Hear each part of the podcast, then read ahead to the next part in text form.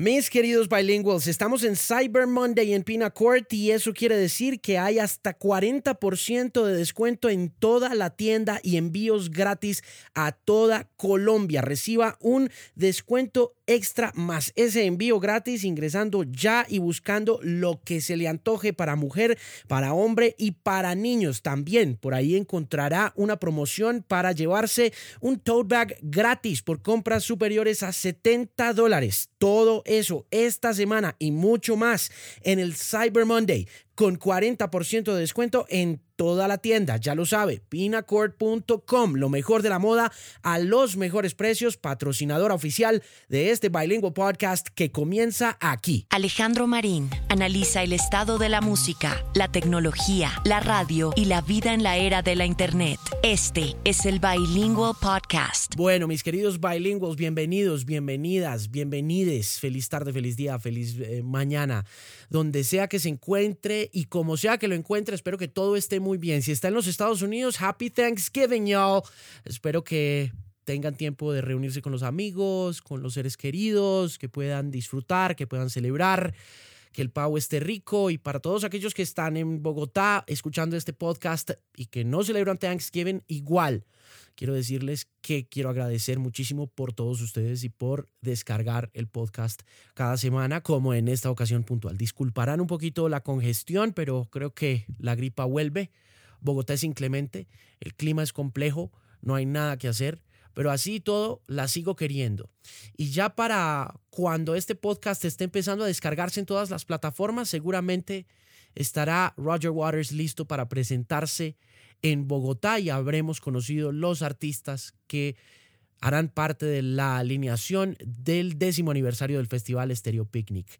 Así que también cuénteme sus observaciones y sus comentarios sobre el lineup de Stereo Picnic. Escríbame a alejandromarina.com si se le antoja y me cuenta qué le hubiera gustado ver, por qué está emocionado, cuál artista le emociona ver en la próxima edición y lo que le interese, lo que le llame la atención. Este es el episodio número 115 del Bilingual Podcast y no me voy a demorar mucho porque mi invitada de hoy hace toda la conversación.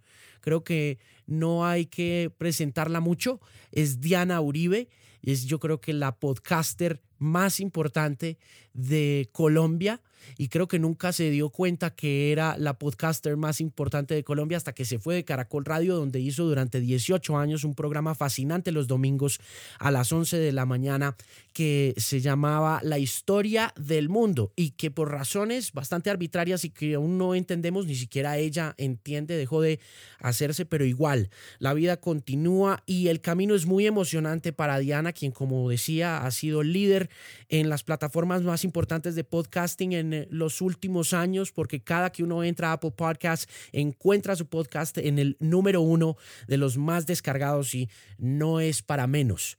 Es una de las storytellers, una de las narradoras de historia y una de las locutoras de radio más importantes que ha dado nuestro país y de ella hemos aprendido muchísimas cosas, no solamente a través de la frecuencia modulada, sino recientemente a través de su nuevo podcast que usted puede encontrar en dianauribe.fm. Ya va por el quinto episodio, está contando la historia de la radio y esta historia apenas comienza para ella. Y por supuesto, un libro que acaba de lanzar esta semana que se llama Una brújula para entender el mundo contemporáneo y que se lanzó el día de ayer. Entonces, la conversación tiene música, tiene historia, tiene preocupaciones, tiene guerra, tiene noticias, tiene fake news tiene absolutamente de todo para que usted disfrute y por supuesto celebre conmigo la vida de esta importantísima mujer con quien tengo el placer de hacer el episodio número 115 del Bailengo Podcast, Diana Uribe.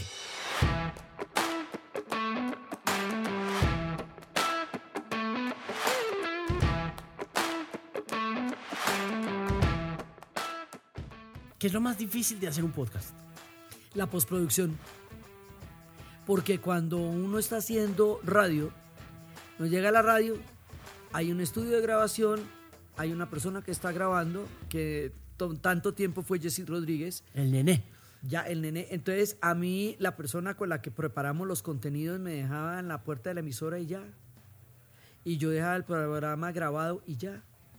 el podcast hay que escucharlo, postproducirlo, eh, digamos como, a veces yo pensaba que era como cuando uno tiene una cámara automática o cuando hay que graduar todo, la luz, la obturación, todo.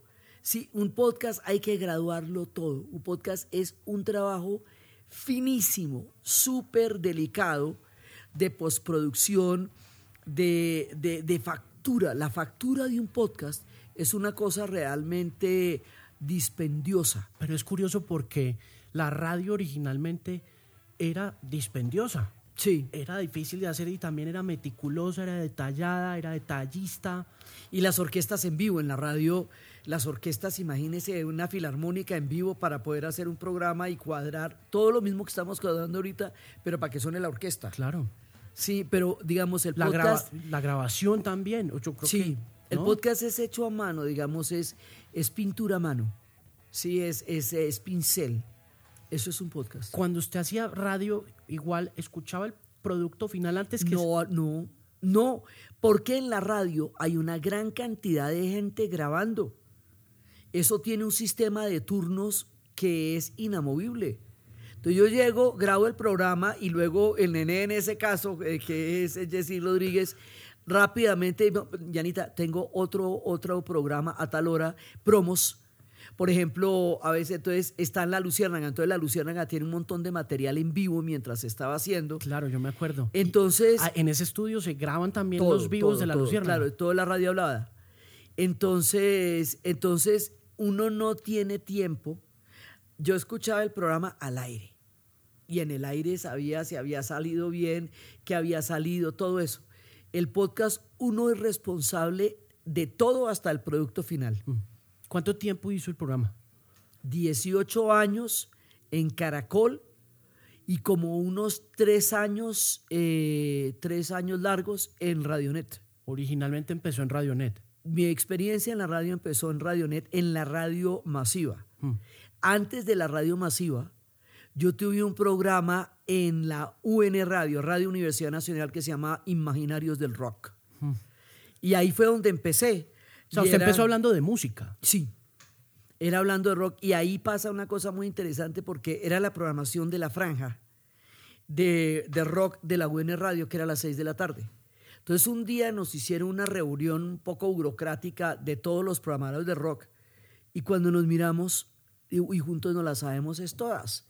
Ahí estaban los metaleros, los hardcoreeros, los bluseros y montamos una montamos un proyecto que era el colectivo inconsciente para explicar rock. Hicimos un seminario de estética y apreciación del rock en la Cinemateca, como de unas 15 sesiones, con música. Ahora, en el momento en que hicimos el Imaginarios de Rock, y cuando hicimos toda la, la estética y apreciación, todavía no era un tiempo digital. Entonces eso tocaba montar el video, entonces tocaba conseguírselo y montarlo. Era, o sea, era un gallo. Y hicimos todo el trabajo, no solamente de difusión de rock, sino para ponernos de acuerdo. ¿Y quiénes eran? Éramos Alejandro Hernández y, y Pepo, el que de, Walter García, eh, hacían un programa que se llamaba Rococó. Eh, eh, María Elena Vargas y Leo y Leonardo, Leonardo hacían un programa que se llamaba Psicosis, que era el programa de metal. Em, Carlos em, eh, Mojica y Humberto Junca, que es un gran artista, hacían La Hora de la Resistencia. Sí, eh, Marco Pinto también estaba y, y yo hacía, em, y yo hacía el de los jueves, Imaginarios del Rock. Luego hicimos uno juntos, que era el Rock del 98 y era y también eh, digamos éramos básicamente los de la franja. ¿Y eso fue en qué año? ¿Eso fue 2000, 98 qué? No, eso fue mucho antes. Eso fue 93, 93, 94, 95. Fue en esa época, pues imagínense, por eso le digo que todo era análogo y todo se tenía que hacer. Y estos eran los, las películas en la cinemateca, con todo lo que era. Y por ejemplo, teníamos, muchos estábamos en el rock sinfónico, otros en el blues, y todavía existe la franja en la UN Radio, quedan algunos de ellos, ya eh, los de Rococó no están, pero, pero gente de la Resistencia sí está ahí. ¿De qué ha hablado usted en Imaginarios del Rock? Yo tenía, he tenido siempre una idea, es que la gente, o la gente no hablaba inglés y no entendía las letras del rock y ahí hay un universo, o la gente escucha el rock pero no escucha las letras. Yo como soy fan de las letras, eh, digamos, había, había canciones de Jethro Tull que un amigo mío se puso a investigar y encontró que tenían palabras de inglés medieval. Entonces a mí me llegaba un disco de King Crimson y yo me sentaba a escuchar todo y a sacar todas las palabras y averiguar todas las referencias cuando me llegó Islands. Entonces yo me puse a ver dónde quedaba Formentera para Formentera Lady. Y digamos, yo eso, eh, la, la película de Searching for Sugar Man, Sí. Así es que yo me he relacionado con el rock. O sea, yo me aprendo un disco, las carátulas, los personajes. Es como toda una investigación. Entonces, eh, yo siempre lo hacía porque, porque, porque así quería. Sí, y hubo una época en la vida en que estuve con otras dos amigas que escuchábamos 10 horas diarias de música. Y era, o sea, vivíamos ahí, vivíamos ahí, yo todos los cuadernos con todo, quién era el bajista, quién era el baterista, de todo. Entonces, toda esa experiencia, va la experiencia de los ochentas, que fue clave porque en los ochentas yo entro a trabajar como docente en bachillerato, ¿Usted qué estudió? filosofía. Y entro a trabajar, y, porque hay un momento que yo me salgo del rock cuando llega el disco y me meto en la salsa y me meto en la rumba de lleno. ¿Por qué? Porque, porque yo estaba en el rock sinfónico. Usted estaba, Entonces yo estaba en King Crimson, yo estaba en Genesis con Peter Gabriel. con Peter. Sí, con O sea, Peter usted es- Gabriel. usted Peter Genesis, Gabriel. Peter Gabriel. Yeah, Peter. Gabriel. Yo estaba en esas. ¿Qué pasó cuando Phil Collins? ¿Se y- fue no, no, pero sí, pero no, pero a, mí, yo, a mí hay muchas cosas de Phil Collins que me gustan mucho. Ok.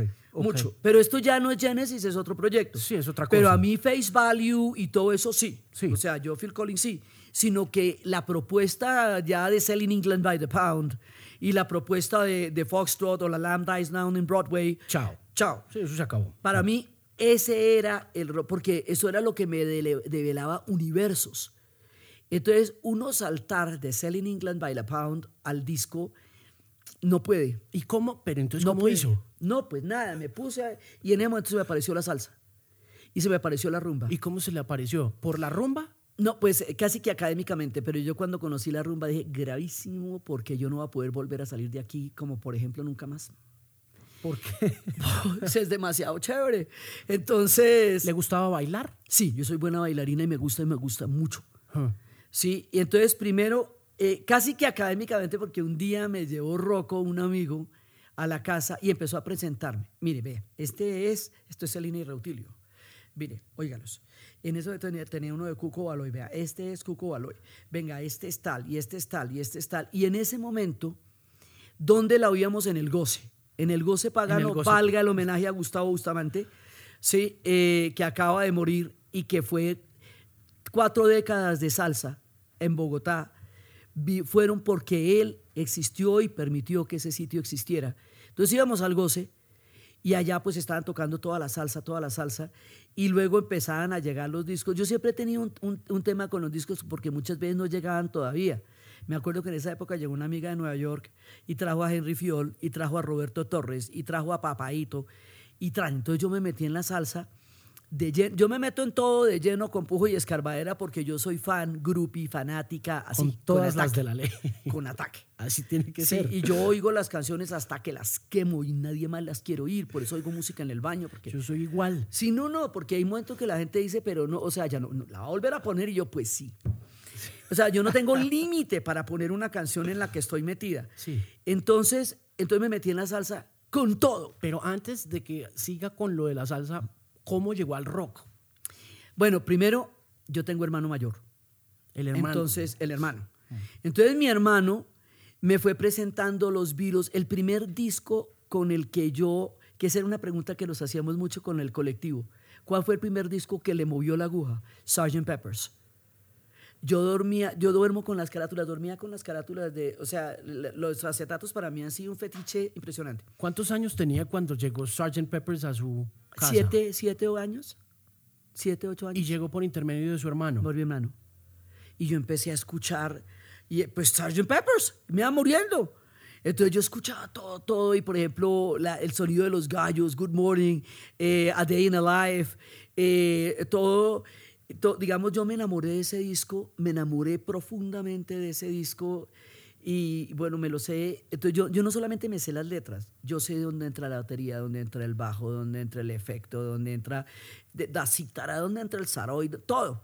Porque tengo, la memoria es completa. Hmm. Entonces yo cuando miro una banda, yo miro en qué está tocando cada uno, cómo está entrando el cantante, dónde entran. Yo no es que sepa de música en el sentido de conocer teoría musical, Pero, la, pero el fanatismo me lleva a, a- a- a pillarla, ¿no? Sí, uno la siente. La y- siente. Entonces, entonces mi hermano me llevó los Beatles, me llevó los Rolling Stones, me llevó Jethro Tull, me acuerdo el primero era stand-up. Eh, después me llevó Traffic, que para mí fue muy Jim importante. Capaldi y, Sí, y Ginger y- Baker. Sí, y, sí, y- Chris Wood. Eh, y entonces eh, empecé a escuchar, bueno, Traffic, Woodstock. Mi hermano llegó con Woodstock. Ajá. Eh, entonces, cada vez que mi hermano llegaba con un disco era una celebración, ¿sí? Y él también lo ponía mucho y yo me voy enloqueciendo. Pero entonces, después, en el colegio, me encuentro con otras dos amigas, con Joya y con Claudia, y resulta que aquí es una parte de los acetatos. Mire, los acetatos eran objetos únicos. Las letras no se podían bajar. Las letras estaban en el acetato Ajá. cuando eran acetatos serios, cuando no tocaba con la aguja hasta que usted se la prendía una y otra vez sin rayar el disco, Sí, claro. Sin rayarlo, porque Sí. si no la aguja lo tira. Sí, sí, total. Bueno, entonces usted coge una super carátula de esas, sí, y se la prende y lo oye y lo oye, pero como no llegaban, entonces había dos posibilidades en mi caso. El, eh, ella, por ejemplo, ellas, eh, mis amigas, tenían un tipo en el barrio de ellas, en galerías, que el papá trabajaba en la flota mercante colombiana, le traía los discos. Así llegó a mi vida The Dark Side of the Moon, Ok. un turning point, o sea, ¿Qué año? ¿73 en el año en que salió? o no, no, no, llegaban, de, tampoco llegaban en la misma época. Me acuerdo que mi amiga tenía varicela y a mí me- no me dejaban ir allá porque ya estaba con varicela. Yo me iba a escondidas para ver The Dark Side of the Moon. Yo decía, esto bien vale una varicela. Uf. Sí. Pero, pero, no me dio, pero, no, Pero vamos. Pero vamos. O sea, no hay nada que yo no haya hecho por el rock. Nada. Sí, entonces, entonces no, no. ¿Usted en qué barrio se crió? Yo en esa época estaba, en, eh, yo estuve en Chicago, me crié. ¿Usted es criado en Chicago? Sí, pero ent- entre los 2 y los 10 años. ¿Y por qué? Porque mi papá se fue a estudiar ingeniería industrial a Chicago. ¿Qué hacía su papá? Ingeniero. Allá en Chicago, ¿qué? Estudió ingeniería industrial. Se quedó allá. No, después volvimos. Entonces después volvimos. ¿Y la pero, mamá? eh, pues toda la familia. Entonces, eh, pero pues a mí el inglés me tocó como al año y medio aprendí yo inglés. O sea, es como nativo, digamos, como está en la cabeza los dos Claro. idiomas. Entonces después yo llegué, llegué a un colegio inglés, al St. George. Y, y bueno, ahí estudié el resto de la vida. Allí me encontré con las rockeras y empezamos en este delirio. Y entonces empezamos con Tommy. Y pero es que yo me acuerdo el sello, el día y la hora en que escuché cada canción por primera vez. Nada llegaba al tiempo que salía, todo llegaba unos dos o tres años después, en el mejor de los casos, o más tarde. Claro. No había ninguna simultánea. O sea, ser rockero del tercer mundo. Ser rockero del tercer mundo es que a uno le llegaran los acetatos, le llegaran tarde, le llegaran por la vía de la persona que le diera o no la gana prestárselos a uno, porque como eran objetos únicos, Claro. uno estaba bajo la tiranía del dueño del acetato. Y en esa época el cassette todavía no. Sí, pero no era capaz de reproducir. Sí, pero... Estaba en esa, ¿El 70 ya, ya existía el cassette o...? Sí, claro. Ok. Estamos, eh, todo este tiempo que te estoy hablando es más o menos 74, 75. Y, y entonces, bueno, llegaban esos discos y esos se los prestaban a ellas por unos días y había que devolverlos. Entonces había que sacarles todo el jugo. Y, y Había ese- que oírlos al máximo. no, eso había que dejar los oídos. oídos esos discos. Y, Claro. entonces- y no se conseguían. Llegaban muy pocos discos a Colombia en esa época. Y ahí jugaba un papel muy importante un tipo que es Saúl, que tenía Musiteca. Saúl ya estaba vendiendo discos por esa Saúl época su tenía una caseta en la 19. Y una vez nos fuimos con Claudia y con Joya a la caseta y el hombre nos hizo un quiz como de una hora antes de mostrarnos un disco. y Emerson Lake Palmer, sí señor, nosotros Trilogy, eh, sí, pero como un, un quiz como de una hora, después en la vida nos explicó que los discos eran ilegales y no tenían permiso. En ese momento, bueno, no había permiso de importación, entonces Sí, él, claro. él tenía Él que saber- maleteaba. Sí, maleteaba con esos discos Y él, primero en las casetas de la 19, que fue donde se conoció mucha música, y luego ya hicieron un centro comercial, desocuparon las casetas, Sí. que perdió muchos aula 19, y ahí en ese momento él pone Musiteca y él es la vanguardia. Mm. Y ahí empiezan a llegar los discos a Musiteca. Antes hubo un almacén en el norte que se llamaba Cashpath, Mm. pero los discos valían tres o cuatro veces. Más de lo que. Ahí, es- eh, ahí compré Fish Out of Water, eh, Chris Squire, eh, el guitarrista de de Yes. Y entonces, pero esto era una, una búsqueda. Después ya lograba encargar uno de esos discos. Sí, entonces era, era una cosa muy impresionante Sí, es que poder cómo no- escucharlos. ¿Cómo no va a ser un fetiche de la vida de uno semejante travesía para No, oír un pues, es disco? era muy complicado. Por eso le digo, mire, una vez fuimos a la casa de una gente del colegio que llegaba de Chile y que tenían, porque además el colmo era que salían en Panamá, salían en Venezuela, salían en Chile, pero no llegaban a Colombia. Siempre éramos los últimos. Oiga, y no llegaban. ¿Y por qué Yo no siempre? sé. Y si llegaban las carátulas, no venían con las letras. Ni... ¿Usted se acuerda de Tales from Topographic Ocean? Sí, Eso sí. es un tríptico divino. Sí, no, eso nunca llegó aquí porque además eran unas carátulas muy costosas en ediciones. Sí, No, entonces. y la fabricación acá se complicaba mucho. mucho. Entonces aquí llegaban algunos y con las carátulas chirris, sin las letras, sin todo esa, habían unas carátulas que eran talladas y todo eso. Ahorita le muestro eh, las colecciones que yo he podido tener ahora que volvieron a salir. Y entonces, bueno, por ese lado, entonces, ¿cómo no va a ser un fetiche Sí, si era tan difícil, tan difícil?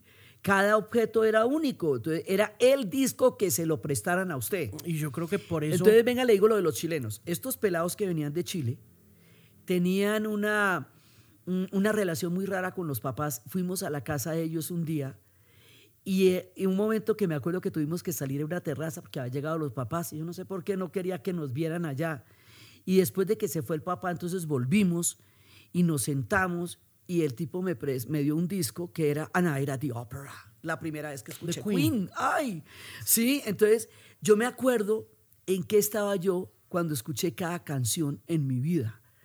Entonces, por ejemplo, en el concierto de los Rolling Stones, pues, a ver, sí, Marcho, cada canción que cantaban era, son etapas de mi vida. Yo tengo la vida codificada musicalmente.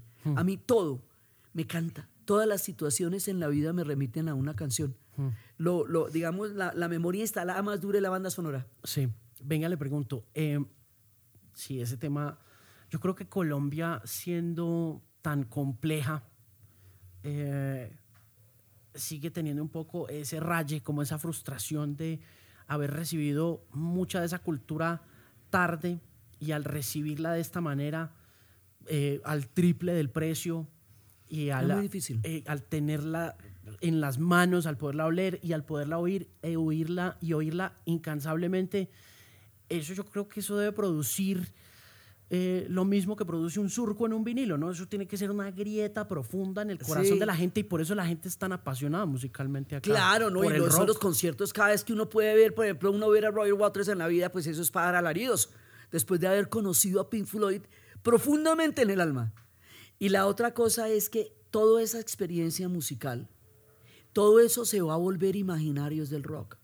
O sea, toda esa cantidad de horas y horas y horas. Había un momento en que hablábamos que lo que sabíamos en la vida era de rock. Y uno dice, bueno, ¿y yo qué voy a hacer con este montón de rock? ¿Qué, qué, dónde lo pongo? Fue la posibilidad de comunicarme con los adolescentes cuando me volví maestra. Cuando yo entré a trabajar como maestra en el colegio donde yo salí, en St. George, la gente de 11 todavía escuchaban sinfónico. Los de décimo estaban en Depeche Mode y U2. Y los de noveno eran los primeros metaleros. Y eso fue una revelación cuando empezaron a aparecer los primeros metaleros. Entonces, estar con ellos, el rock fue lo que me permitió, ¡chum!, poderles enseñar filosofía en inglés después de almuerzo, que era tan difícil. ¿Sí? Entonces, era, fue por eso que el rock me permitió la clave para la docencia, que es finalmente lo que yo hago en la vida. Yo soy docente, haga lo que haga. Y con estos pelados se me monté en el video y en MTV y aparece Michael Jackson después y Prince y todo eso ya eh, y, y otra vez hay una etapa en los 80s y luego en los 90s viene Imaginarios del Rock. Entonces todo lo que se ha vivido se recoge para hacer el programa de Imaginarios. ¿Cuánto tiempo hizo Imaginarios Como del Rock? seis años. Y la primera vez, el primer programa fue de Bob Dylan. ¿Por qué? Porque, porque ese, por la dureza de Bob Dylan, porque en la contracultura, que es un tema que he tenido yo toda la vida y pues, del cual saqué el libro y todo, la tesis fue mi tesis de, grado, La nación de Woodstock y la construcción de una utopía. Hay un momento en que la historia, antes de ser escrita, estaba cantada. La historia primero se cantaba y luego y se contaba. Antes de que hubiera, de, de lo que estaba pasando en los 60 pasaba a una velocidad que solo la música era capaz de transmitirla. Y el que entendía de qué se trataba el fenómeno histórico tan grande, el que tenía The Bigger Picture, la gran película, era Bob Dylan. Sí.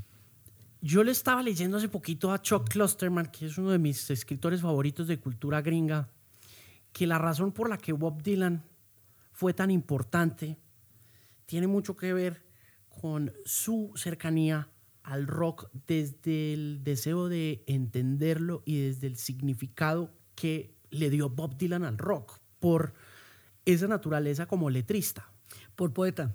por Es, poeta. que, eh, es lo que pasa es que él viene de una tradición de los trovadores gringos. Hay un tipo que se llama Woodrow Gertie. claro.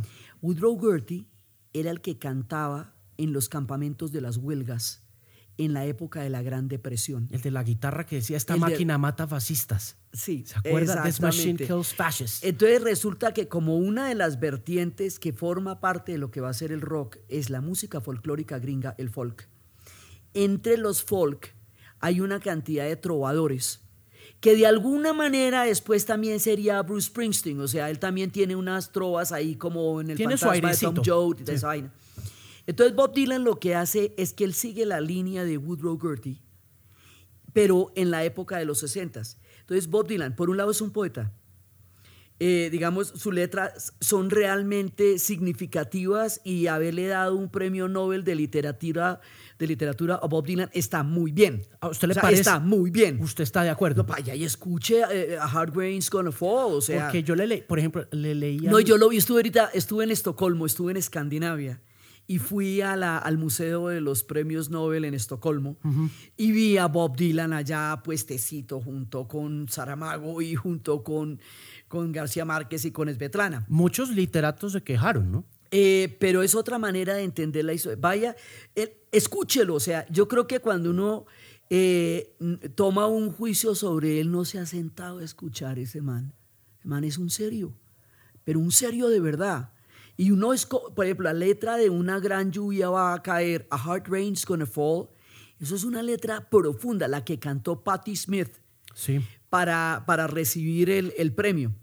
Pero el asunto es que el hombre era completamente lúcido en la vida y él entendía el, el tamaño de la revolución cultural que se estaba gestando. Entonces decía, los tiempos están cambiando, times they are, They are changing. changing. ¿Sí? Esa letra es y él es el que va a coger a los Beatles y los va a llamar al orden. Y les va a decir, las letricas que ustedes hacen son una pendejada y no dicen nada. Y John Lennon entra en crisis existencial y entra la mutación de los virus que arranca desde Robert Soul. Cuando ellos dicen, no, aquí hay que, no solamente hay que ser un fenómeno musical, sino hay que decir. Y la, los virus van a ser, a mi manera de ver, tan importantes porque son mutantes. Porque van entendiendo cada uno de los matices de la contracultura. Pero el que los pone en situación es Bob Dylan.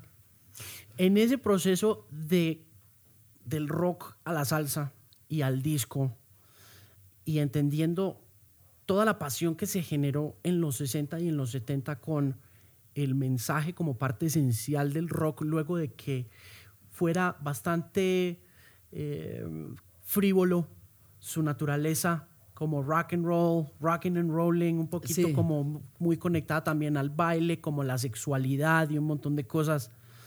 Y llega Dylan, cambia ese espectro. Cambia. Cambia ese espectro. Es Dylan, es Crosby, Stills, Nash Young, que también son una gente sumamente dura. O sea, ahí la línea de los trovadores también es donde los que le están dando a uno línea en No, el y rock. está- ya están los conflictos, las guerras, todo lo que estaba La pasando, Vietnam, ¿no? Estaba la literatura que había precedido Ahora, eso, ¿cómo pasa eso a la salsa, Rubén Blades?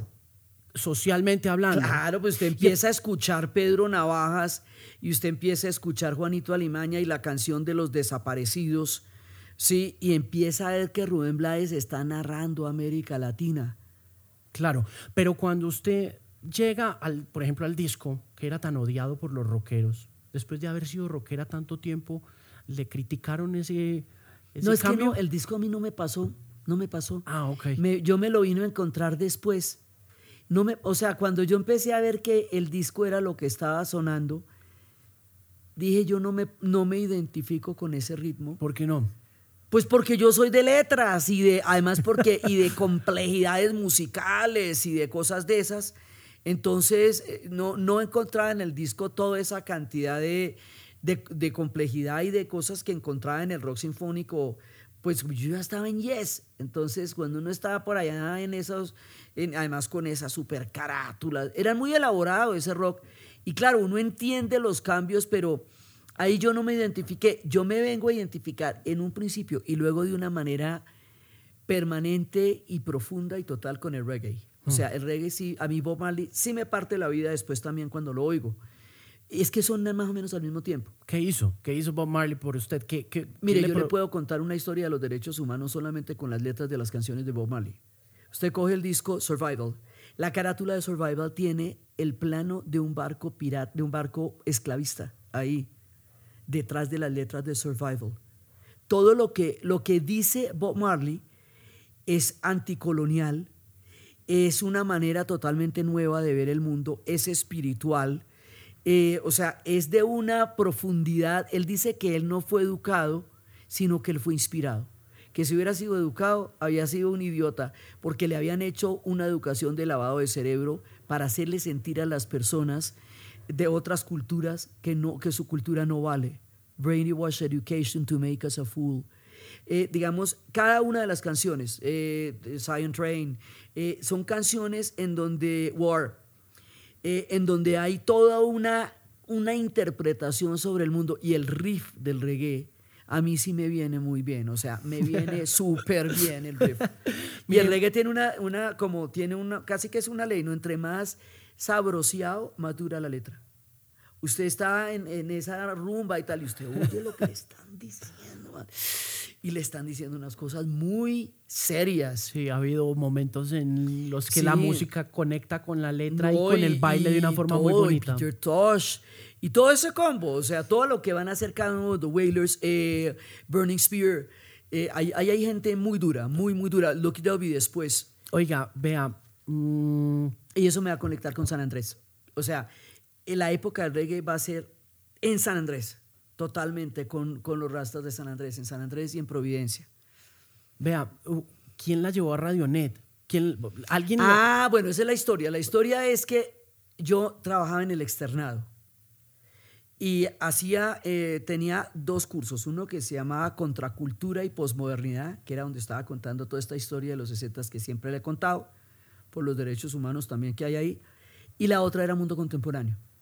En Mundo Contemporáneo yo tomaba en ese momento lo que estaba pasando, que era la guerra del Golfo Pérsico y el golpe de Estado a Gorbachev. 91, 89, 91. 91. 91, 92. Y empiezo a deconstruir esas historias hasta el origen de esos pueblos. Todo ese ejercicio es académico para los pelados del externado. Alexandra Montoya era una de mis alumnas. ¿sí? De la Luciérnaga. de la Luciérnaga. Entonces resulta que todo eso lo monté para ellos, con ellos.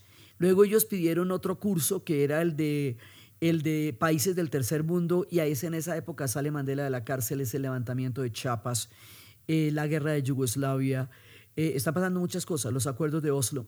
En- Entonces resulta que hay un momento en que a mí lo de Yugoslavia me empieza a doler. ¿Por qué? Porque digo, algo muy grave está pasando ahí. Muy grave, muy grave, muy grave. La gente no se está dando cuenta, pero lo que está pasando ahí es demasiado grave. Entonces, eh, cuando a mí una cosa me llama tanto la atención, yo empiezo a estudiarla y empecé a estudiar la Yugoslavia reino por reino, imperio por imperio, época por época, como un gran gobelino, hasta que la logré entender. Y para cuando yo había entendido la Yugoslavia, esos son casi años para poder... eh, lo del conflicto árabe-israelí y los árabes son más o menos dos años de investigación, semestre tras semestre, para poder tener una idea de eso. Bueno, la Yugoslavia también. En ese momento a mí me invitan a una fiesta. y me dicen que les hable de Yugoslavia. Y yo dije, no, pero esto es una rumba, yo vine a bailar. Háblenos de Yugoslavia y la sacamos a bailar. ¿Y, quién la, y qué, qué fiesta era? ¿Se Era acuerda? una fiesta donde me donde unas amigas. Y entonces resulta que ahí, ahí se va a producir una conexión clave. Mientras tanto, Yamit, Amat, está furioso porque los periodistas no pueden entender los cables que vienen de Yugoslavia porque son serbocroatas, eh, se- de, de toda clase de, de la- la- la- los crisoles de mezclas que hay en los Balcanes.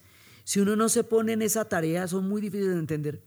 Entonces dijo que quién podía explicarle la Yugoslavia. En esa fiesta había una mujer que era la muy amiga de Pilar, la esposa de Yamit. Y le contó, dijo, hay una mujer que sabe explicar eso.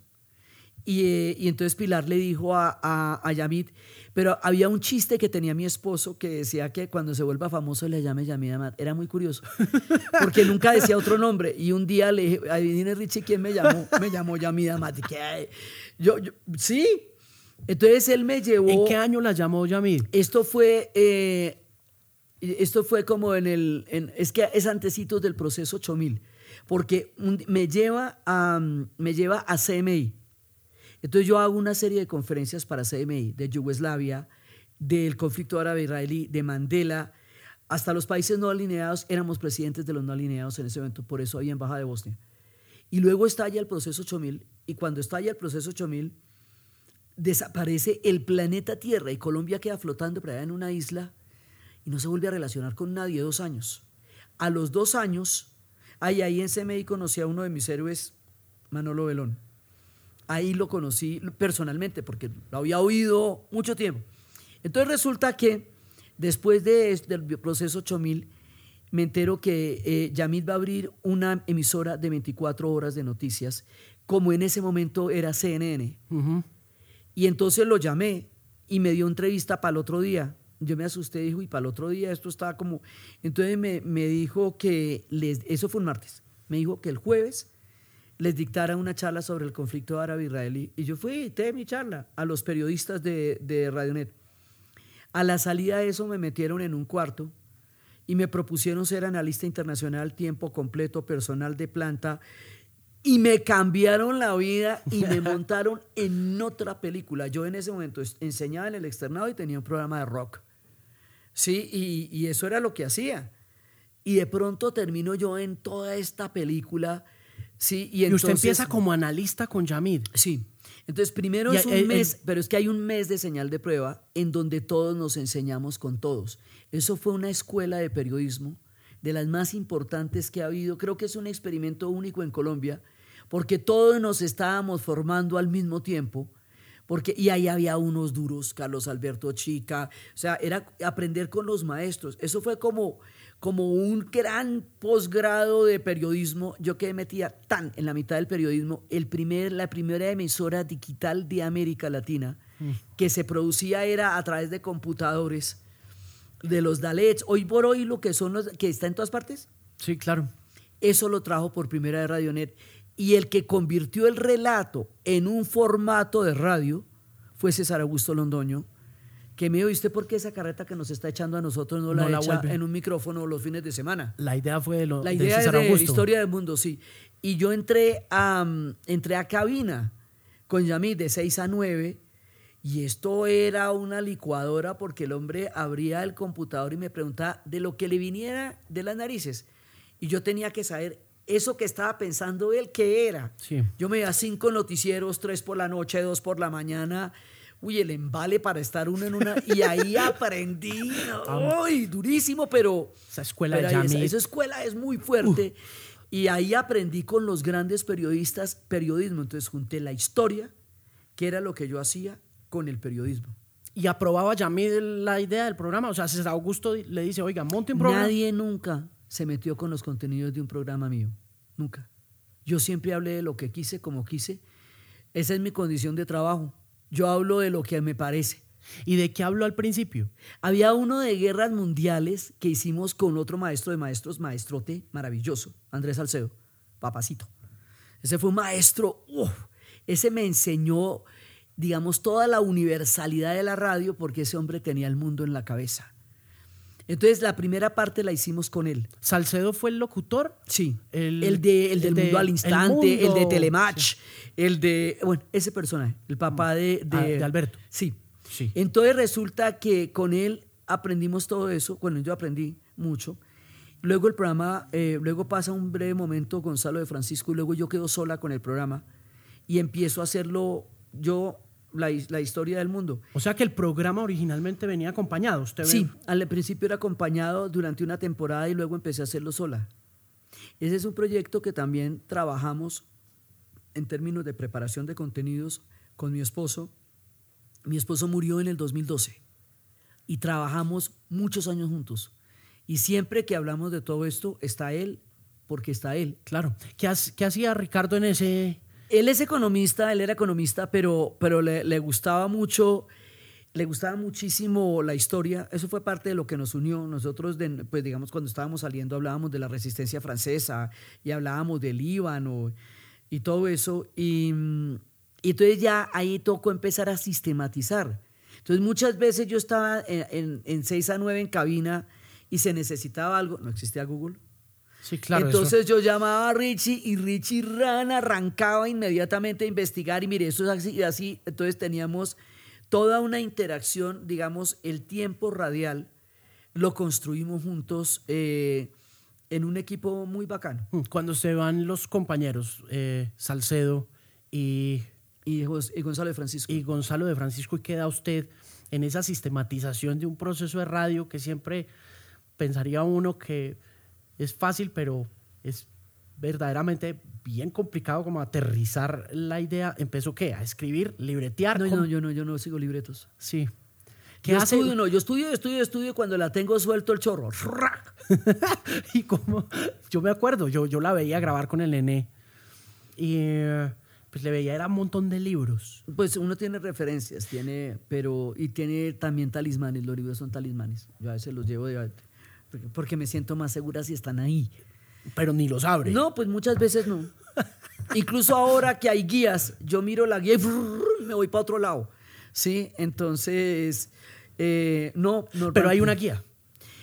Pues ahora tenemos un sistema de guías que ahora que le permite a uno, digamos, como verificar cierto tipo de datos eh, como sobre terreno. Ujú.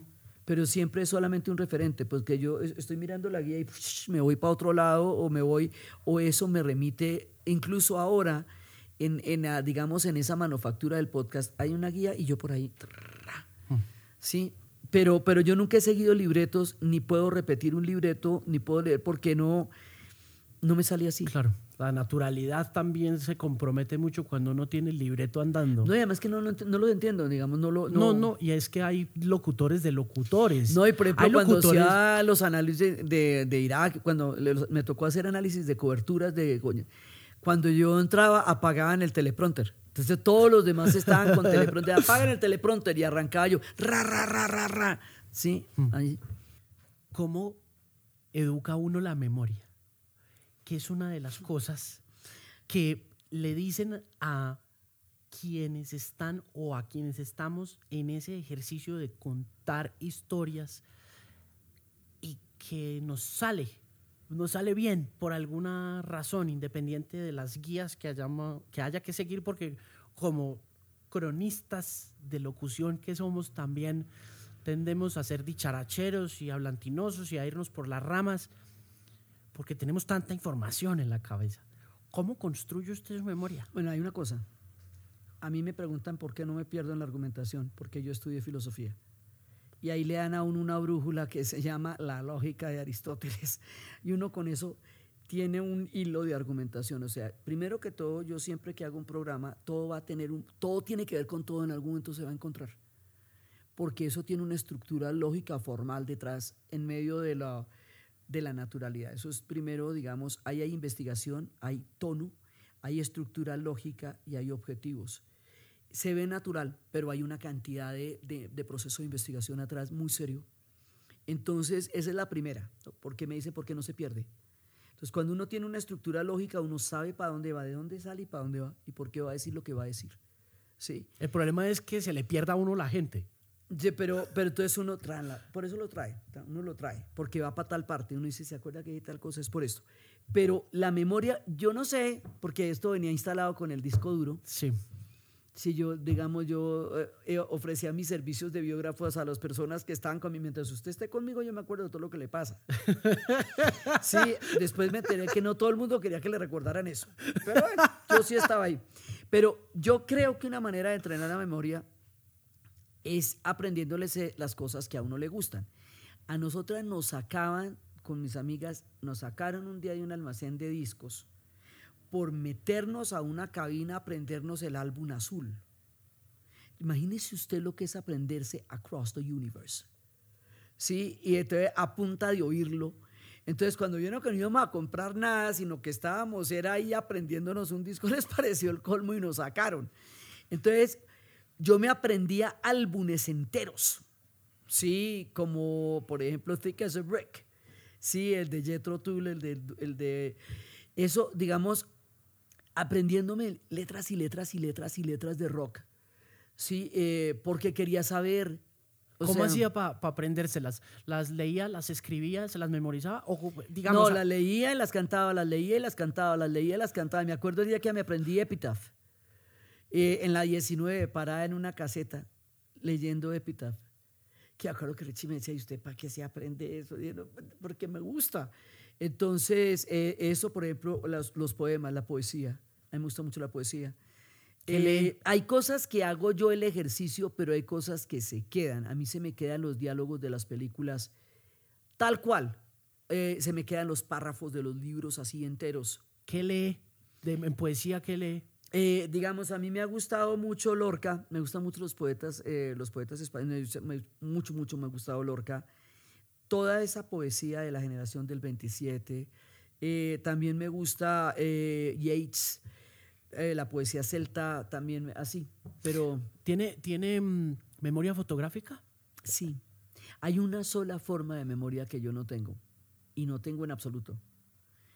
La memoria espacial, las de las direcciones. Entonces yo me acuerdo es la ventana de la casa a donde íbamos y la matica que estaba enfrente, pero no la calle. Entonces me pierdo, me pierdo con facilidad porque las calles y las carreras, y sin embargo los mapas me fascinan y los entiendo y me los aprendo. O sea, yo un mapa, se me habla de, de un mapa, yo inmediatamente le ubico la península pues por, por aberrada, porque en el colegio me aprendía, me aprendía los ríos, las penínsulas. O sea, ¿le eh, gustaba la geografía? Uy, pero harto. Y, y ha sido un privilegio en la vida vivir en tres dimensiones lo que yo pintaba. O sea, llegar al Mekong en Vietnam. Sí, eh, es una cosa increíble. Ahorita hay, ver los fiordos de Noruega. Sí, una- ir a Islandia, que fue uf, una aventura muy grande.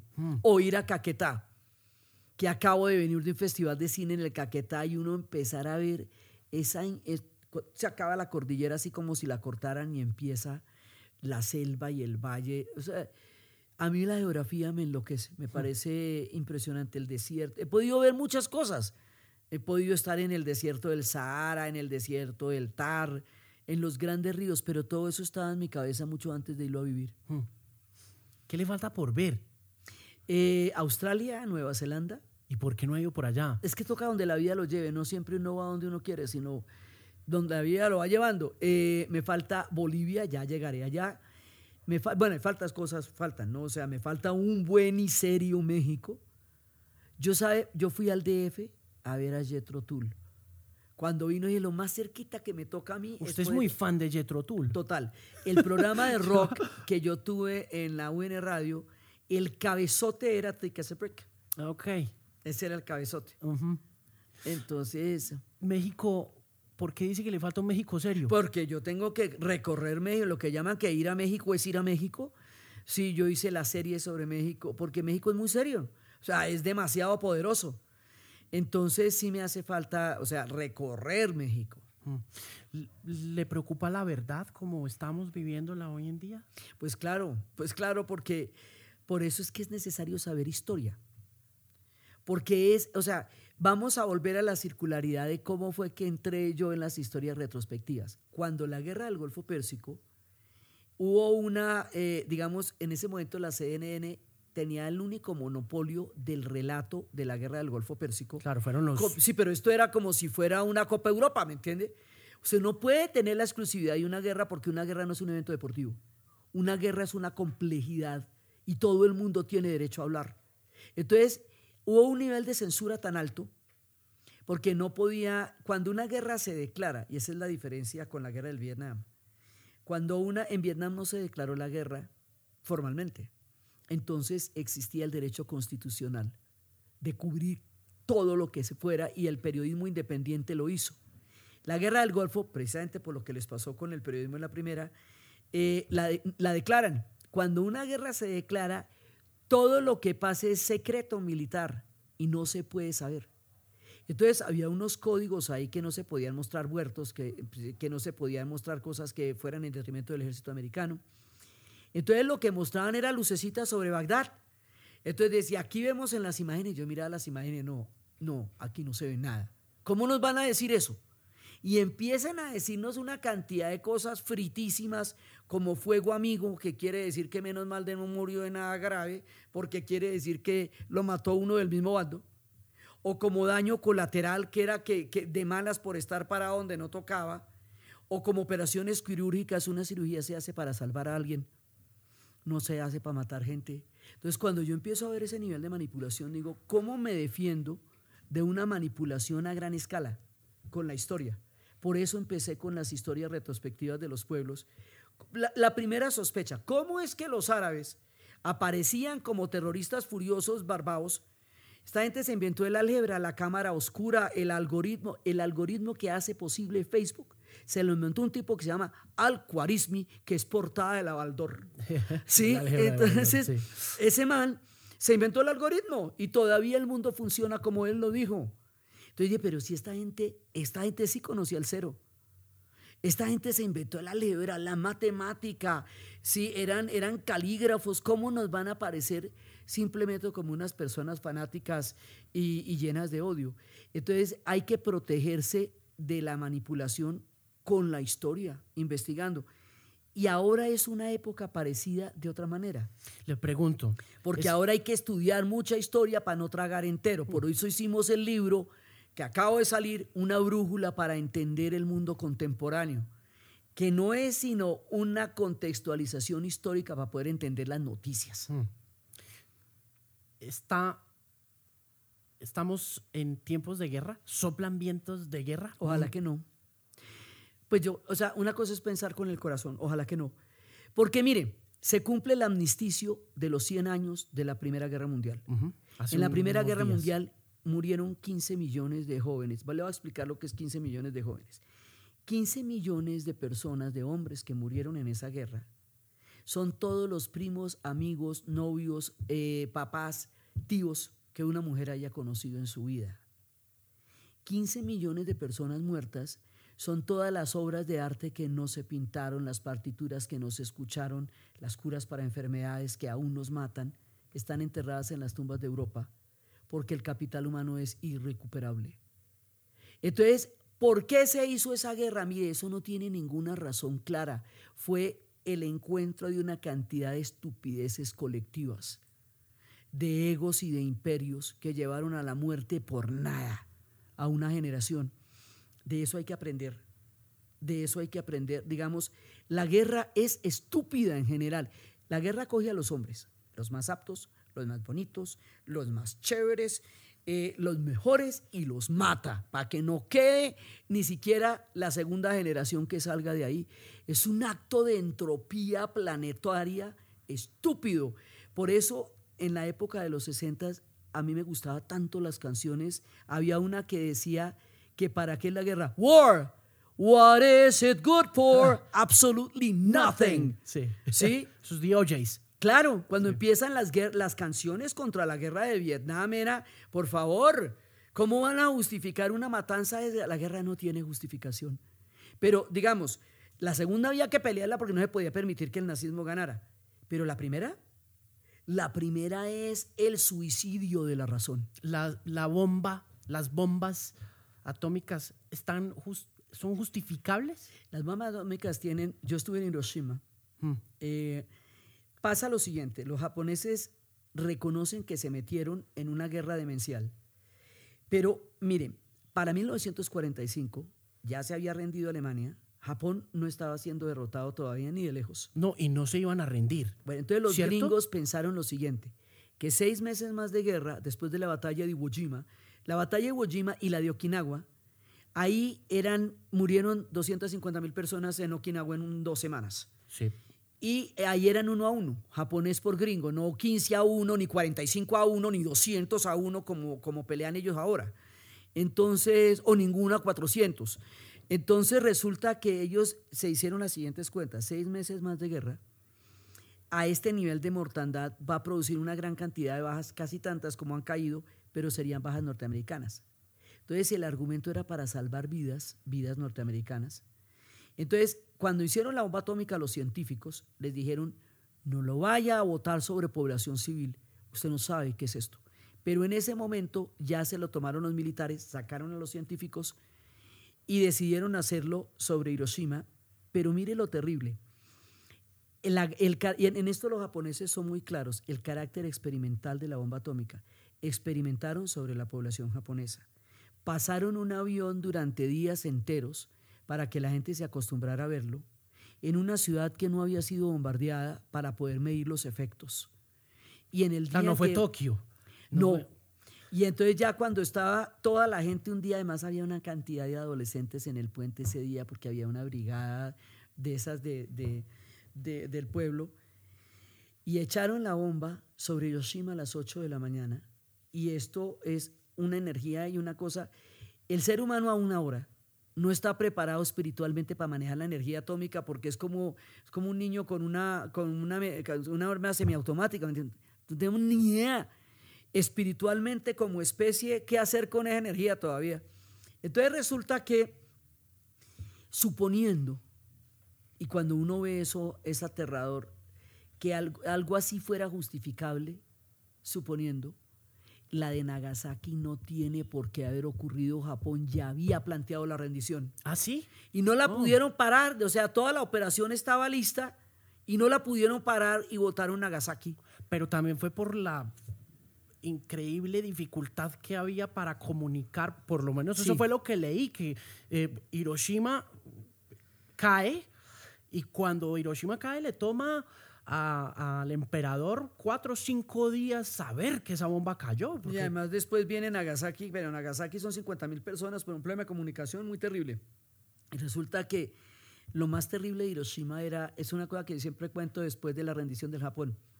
Al otro día Hiroshima, el problema no era si la gente, dónde iba a comer, dónde iba a dormir, eh, ni siquiera todos los efectos de la radiación.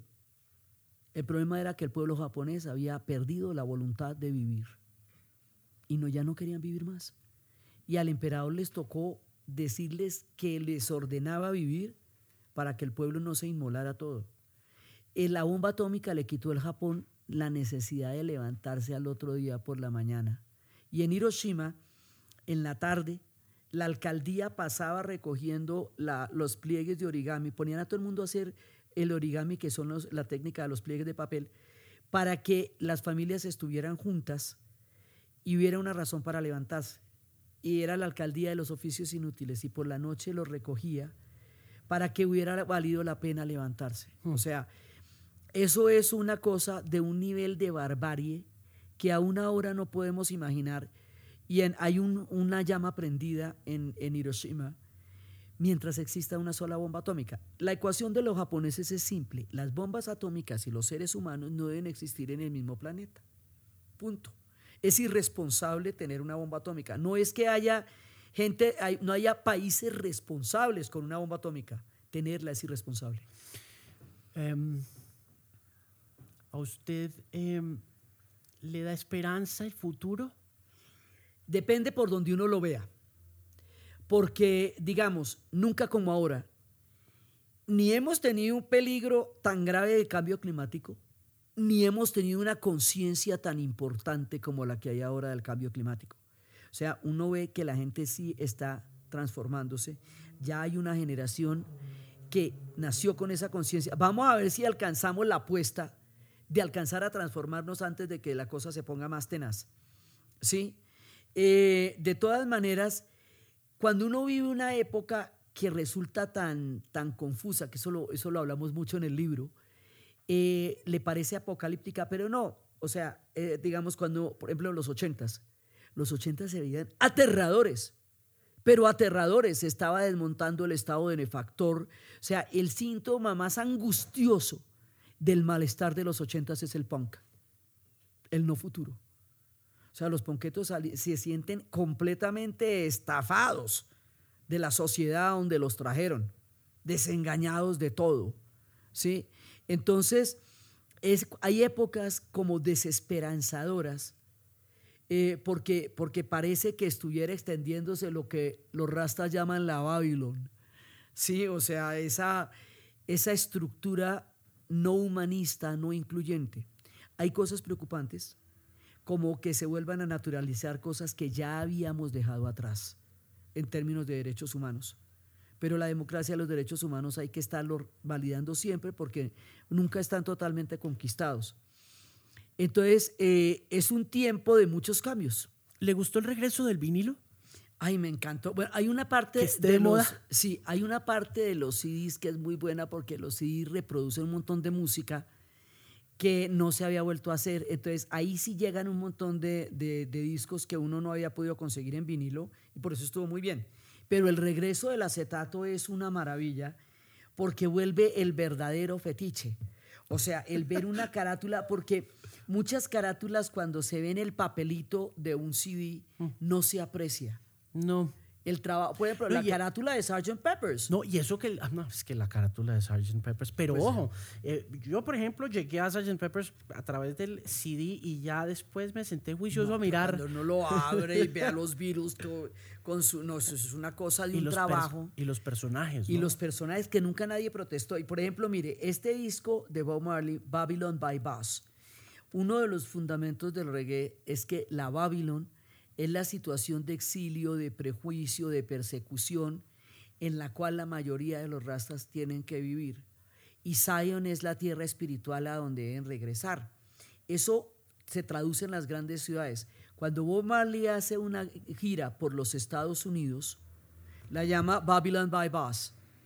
¿Ve? Porque es para Babylon. Sí. Sí, y entonces saca este, pues imagínese esto que tienen mire, tiene ventanitas y tiene mapas. A ver si esto no va a ser una cosa maravillosa. el regreso del acetato es regreso en el regreso del arte en la música, porque las carátulas son arte, un arte verdaderamente maravilloso. ¿Y por qué habría de comprar un acetato cuando puede bajar la música? Sí, por el placer de poder tener un acetato en las manos y aprendérselo. ¿Le gustó Bohemian Rhapsody? Mm, dígame. uy, cómo me gustó Bohemian Rhapsody. Me gustó por lo que le digo. Me acuerdo la primera vez que tuve el primer disco de Queen en mis manos, La Noche en la Ópera, A Night at the Opera. Y porque eh, me gustó, ¿por qué me gustó tanto la película? Porque la película se enfoca en la trayectoria musical de Freddie Mercury. Yo cuando veo una película de un músico, quiero que me la cuenten musicalmente. Con las canciones. Con las canciones. Y porque, porque una historia, por ejemplo, eh, digamos, por ejemplo, la, película del cantante de Héctor Lavoe no cuenta por qué Héctor Lavoe revolucionó la salsa. ¿Por qué fue tan importante, sino mucho más los enredos de la vida personal? Los enredos de la vida personal son muy parecidos los unos a los otros porque los humanos no somos tan distintos. Lo que es maravilloso es la genialidad. Entonces, ¿cómo montan Bohemian Rhapsody? Cómo él está pensando en la parte operática. Una de las cosas que hacía que Quinn tuviera tanto problema en las emisoras cuando salió era primero que no se le podía clasificar. Ellos estaban introduciendo la ópera en el rock y nadie sabía qué hacer con eso. Y esa, ese montaje de Bohemian Rhapsody en la película es muy bonito. Cuando el otro dice Galileo, Galileo, hasta que llega al gallo perfecto y luego se montan todos es, que es una cosa increíble.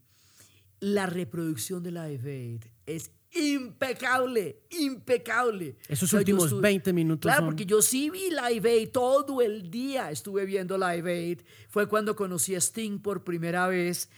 Phil Collins ahí fue muy grande con In the Air Tonight, cuando lo muestran a los dos lados del continente.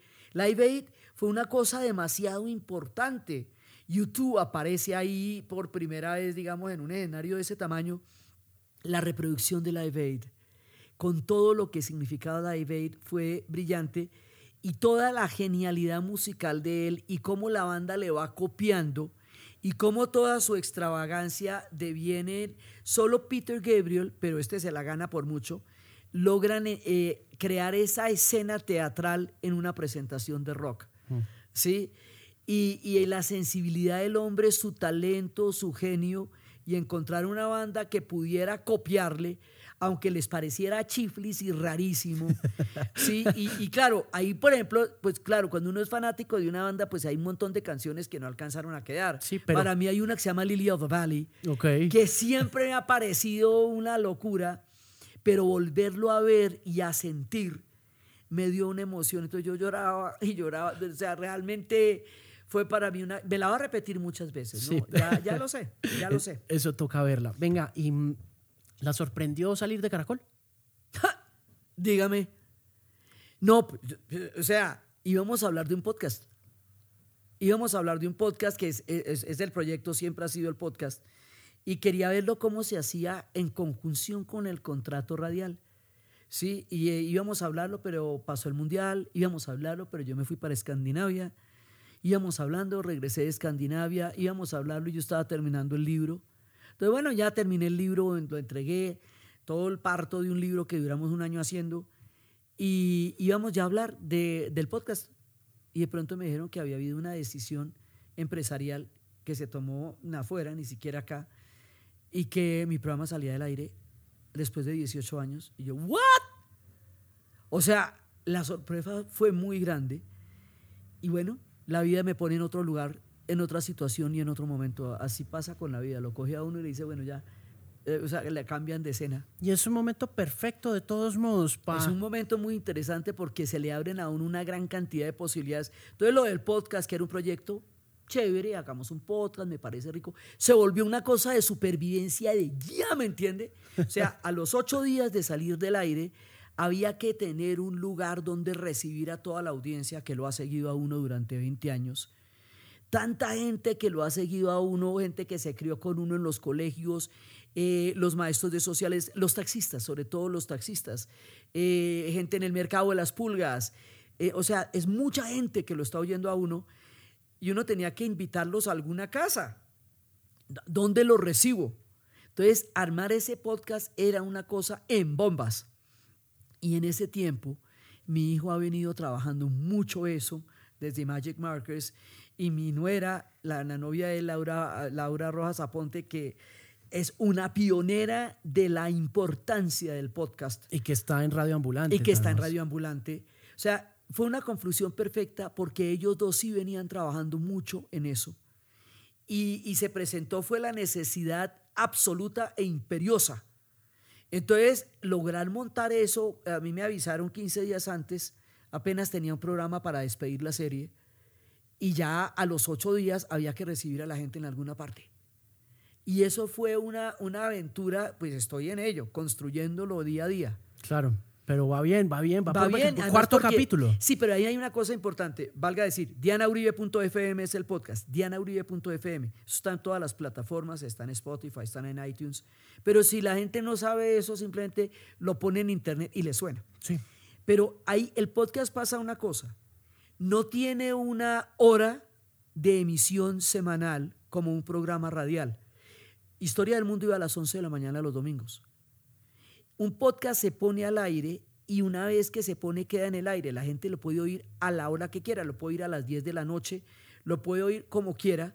Entonces, es un poco el cambio de hábito de que eso lo puedes oír, está ahí puesto. Una vez que está puesto, lo puedes oír todo el tiempo. O sea, crear el hábito del podcast es una manera un poco, lo puedes seguir oyendo a las 11 de la mañana si esa era tu rutina durante los últimos 18 años pero puedes oír a la hora que quieras. Entonces es un poco decirle a la gente, esto es mucho más libre en tu tiempo personal. Claro. Y el hábito lo creas tú, no te lo creo yo, lo creas tú. Yo te lo pongo, tú verás a qué hora lo oyes y cómo lo oyes, porque le da mucha más autonomía al oyente. Correcto. Esa es la clave. Esa es la clave, le da mucho más autonomía y es mucho más cercano por la postproducción. Sí. Porque uno tiene mucho, tiene, uno mete la mano en todo el producto final. Claro, eh, eh, y eh, comenzamos hablando un poco de eso, de, de la, de la forma como hay que construir una historia de manera distinta para que ese libre albedrío al que está sujeto el podcast sea cada vez más atractivo. Pero nadie mejor que usted para emprender esa tarea y enseñarle a Colombia cómo se oye un podcast. Entonces, le deseo lo mejor y estoy seguro Gracias. Por eso empezamos con la historia de la radio. Muy porque bien. el podcast es un hijo de la radio. Total.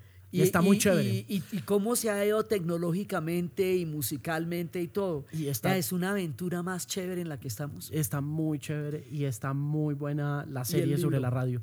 ¿Y cómo se llama el libro otra vez? Una brújula para entender el mundo contemporáneo, por lo que me preguntó. Sí, y tiene un subtítulo que se llama Una guía para el siglo XXI. La idea es que usted oiga, eso es una interacción entre letras y entre todos los textos que los escribió mi hija Alejandra Espinosa, segundo libro que escribimos juntas, y los audios, más de 16 horas de audio ahí, más de 80 horas de estudio y más de 20 años de trabajo para poder hacer esos audios. Usted los escucha y lee y entiende las noticias, lo más de mágico. Prende el televisor y lo que le dicen tiene sentido. Muy bien. Muchas gracias por aceptar la invitación, No, por la recibirme. delicia, no, la delicia, la delicia, imagínese hablar de todo lo que nos gusta, tan bacano. Muchas gracias. Bueno, muchas gracias.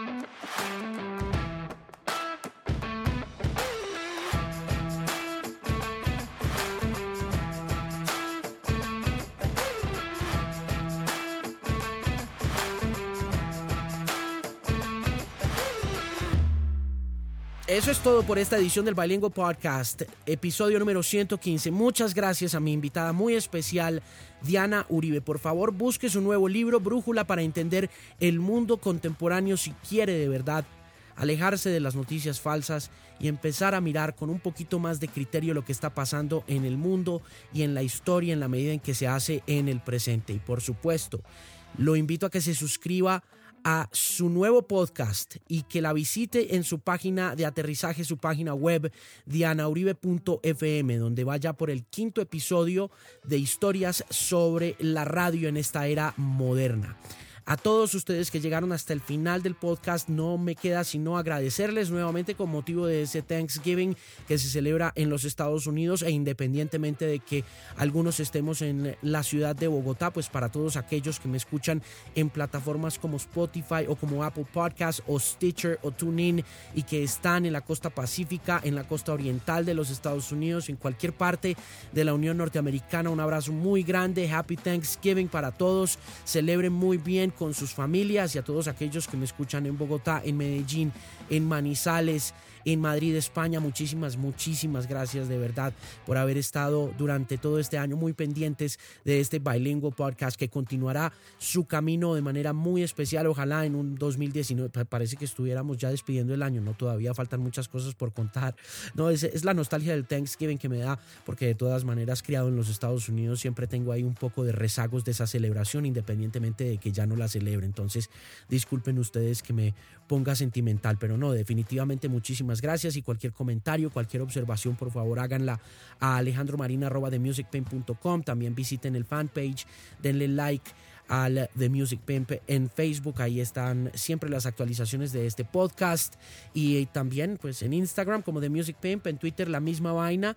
Y por supuesto patrocinados por pinacord.com que esta semana con motivo del ciberlunes están tirando la casa por la ventana con un descuento del 40% en todo lo que usted encuentre en la tienda. Así que dése una vuelta por allá visite esta nueva promoción de pinacord.com antójese de todo lo que hay para hombres o para mujeres y recuerde que por compras superiores a 70 dólares le agregan el envío gratis y le hacen un 10% de descuento y además le mandan una tote bag completamente gratis a cualquier parte del país. Por cierto, el envío es gratis en esta semana de Cyber Mondays con eh, cualquier compra que haga con el 40% de descuento en pinacord.com, patrocinador oficial de este Bilingual Podcast de su servidor Alejandro Marín. Y recuerde siempre visitar para estar actualizado con el mundo de la música, con las playlists, con Spotify, con Apple Music, con el mundo del streaming, de la radio también, de la crítica musical, visitar themusicpain.com, una voz confiable en la música.